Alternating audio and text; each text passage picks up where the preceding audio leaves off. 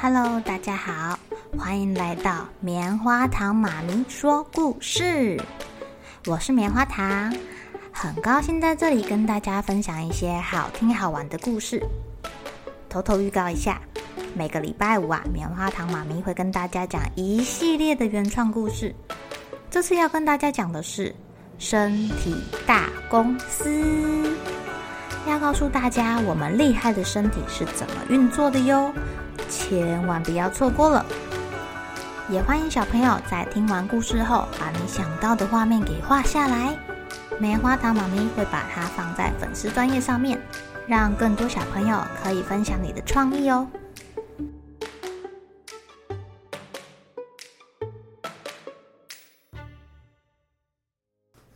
Hello，亲爱的小朋友，今天过得怎么样呢？你们平常有没有调皮捣蛋啊？棉花糖妈咪要读故事的时候啊，旁边有一个小朋友在东摸摸西摸摸的，不知道你们有没有听到他的声音呀？今天要讲的故事就叫做《豹的恶作剧》。从前有一头白熊跟一只嗯、金黄色的豹，他们是非常要好的朋友哦。那时候的熊全身都白白的。豹全身都金黄色的。有一天，熊跟豹互相追着玩，从山脚下追到了河谷上的山崖。花豹说：“你看，有人在那边煮东西耶。”熊耸了耸鼻子：“哦，是芋头的香味耶！芋头好吃吗？”花豹问道。熊点点头说。好吃的不得了哎！走吧，我们过去看看，说不定那个人会招待我们哦。于是啊，花豹跟熊从山崖上咚的跳下去。啊！救命啊！在煮东西的小女孩看到两只巨大的动物从天而降，大声尖叫的跑走啦。于是。熊跟豹就津津有味的吃起现成的烤芋头了。很快锅子就见底了，熊啊跟豹很满足的休息着，他们一边聊天一边觉得啊，吃的好饱哦。这时候，熊发现自己的手指沾上了黑色的锅炭，他很喜欢画画哦，他就对花豹说。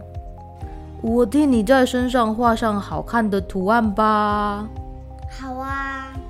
熊想了老半天，才开始慢慢的作画。好了没啊？快好了，快好了。熊还是一笔一笔慢慢的画，他想要画的很漂亮啊。终于，他替花豹的身上全部装饰上美丽的云彩纹路。然后熊熊说。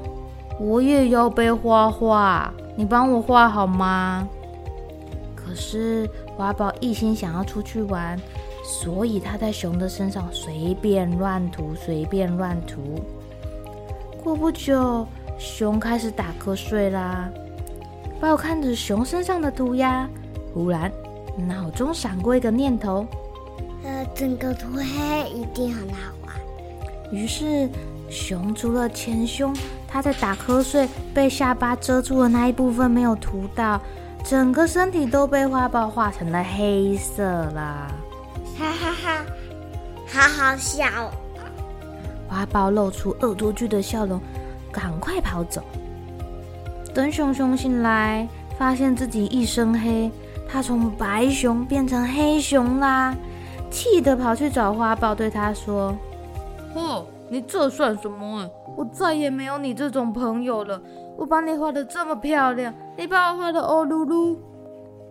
花豹以为熊只是一时的气话，没想到从此以后，熊真的都不理他了耶。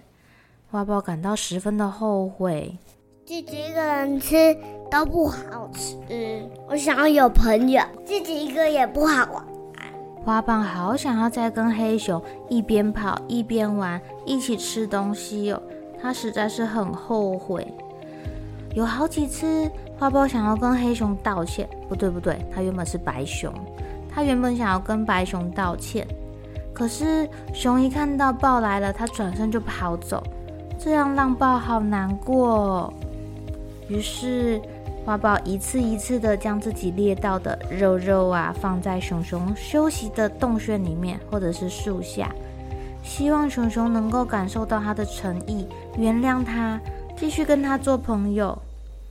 可是熊还是很生气，因为他被涂得黑噜噜的身体，怎么洗都洗不干净，再也没有办法恢复成他原本白皙漂亮的毛了。后来，熊的子孙由于一身的黑，被称为台湾黑熊。那豹的子孙呢？因为身上有美丽的云朵样的图案，所以有了台湾云豹的名称哦。小朋友，有时候恶作剧的结果是不是有点没有办法收拾啊？对方不见得会接受我们的道歉诶，这时候再后悔也来不及啦。好了，小朋友该睡觉了，一起来期待明天会发生的好事情吧。喜欢听故事的小朋友，别忘记订阅棉花糖妈咪说故事的频道。如果有什么想要跟棉花糖说的悄悄话，也欢迎留言或是写信给我哦。